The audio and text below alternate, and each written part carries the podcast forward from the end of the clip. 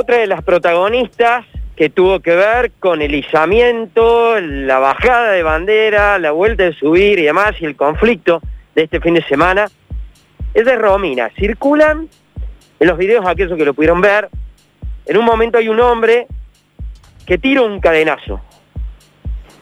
Se lo puede, ya circula en las redes. Lo vimos, lo vimos, lo vimos, sí señor. Exacto. Romina es la que recibe ese cadenazo. Romina también pertenece a uno de los colectivos LGTB, pero que nos cuente un poquito ella, que fue protagonista. ¿Cómo está, Romina? Gracias por la nota. Hola, gracias a ustedes por el espacio. ¿Cómo están? Buen día. Buen día. Bueno, contanos qué pasó. Bueno, em, ya lo conté muchas veces, así que voy a tratar de ser un poco breve. Eh, eh, hubieron dos intentos este fin de semana, tres intentos, perdón, de bajar la bandera, el día domingo con los videos que se viralizaron, el perdón, el sábado, y el día domingo al mediodía y después, bueno, a la tarde, que fue cuando, cuando terminó Punto álgido, el Claro. el- el- la tensión más importante. Sí, eh, nosotros el mediodía, eh, ayer al mediodía incluso estuvimos con los veteranos, nos sacamos una foto simbólica con la bandera argentina, todos, para poder eh, hacer una muestra, bueno, de, de, de no división, ¿no? Y bueno, a la tarde nos empiezan a llegar flyers de que se movilizaban al mástil de- del Parque Sarmiento en defensa de la Constitución y la bandera nacional. Eh, nos dirigimos ahí, eh, llamamos a, un abrazo simbólico a la bandera de la diversidad. El 28 de junio eh, es la fecha de- que conmemora la revuelta de Stonewall, que fue en Estados Unidos, donde travestis, lesbianas y homosexuales eh, se levantan después de años eh, de, de ser perseguidos por la policía.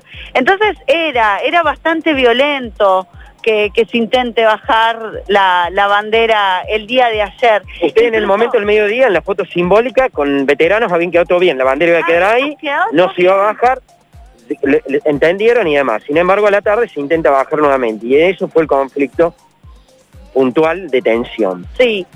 Bueno, empezamos a cruzar palabras con, con algunos veteranos y con algunas personas que, que- eran afines a, a- a esas ideologías. Eh, empezamos, yo, le, yo les preguntaba personalmente, ¿hace cuánto que esa- ese mástil no tiene bandera? Porque hay una realidad. Hace más de un año que ese mástil no tenía bandera. En ningún momento se reemplazó la bandera nacional por la de la diversidad. Eso es totalmente falso. En la Plaza San Martín también el mástil, recordemos, en este momento no tiene bandera, ¿no? Entonces, no, nadie sabía responder hace cuánto que no tenía bandera, nadie lo sabía responder. Entonces decían, no, no somos homofóbicos, yo tengo un amigo que es puto, yo conozco gente que es lesbiana y todas esas excusas.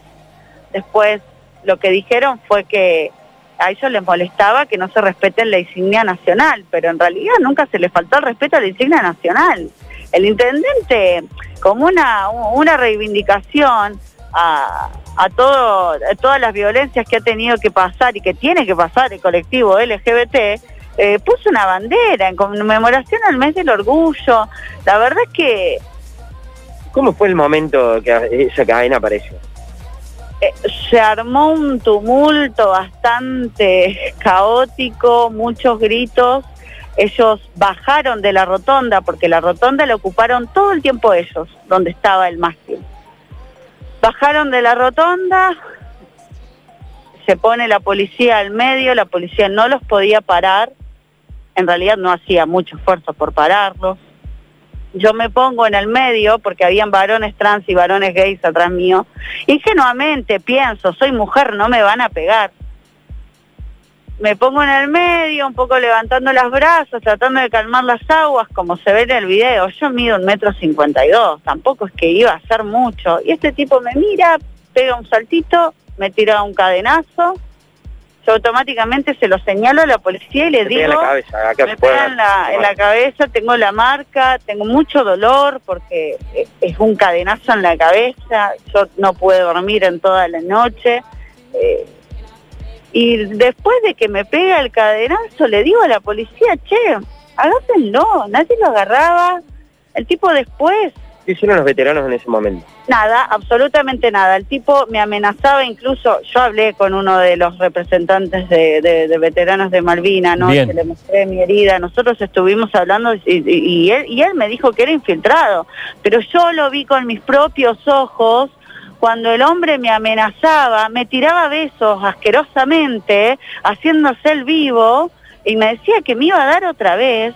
Todo esto al lado de, los de- de los veteranos. Y nadie en ningún momento le dijo, ni siquiera la persona que rompió la placa, le dijo, che, no, no propaguemos la violencia, no, no la generemos. En ningún momento hubo, hubo eso. Porque, a ver, esto es muy claro. Si ustedes ven que un tipo tiene una cadena, lo sacan porque saben que damnifica la causa. No lo Claro, sacaron ningún momento, le dieron total impunidad. El tipo después de haberme pegado el cadenazo, me tiraba besos y me gozaba. Yo le decía a la policía, mientras lo filmaba, que yo estaba callada y que lo escuchen cómo me amenazaba. Y un veterano lo retenía poniéndole la mano en el pecho, diciéndole que se calme, diciéndole que se calme. No había razón para llevar una cadena. Estuvo muy premeditado y es claro. Fueron el sábado, fueron el domingo al mediodía y a la tarde llevaron cadenas para asegurarse de bajar esa bandera. No quedan dudas.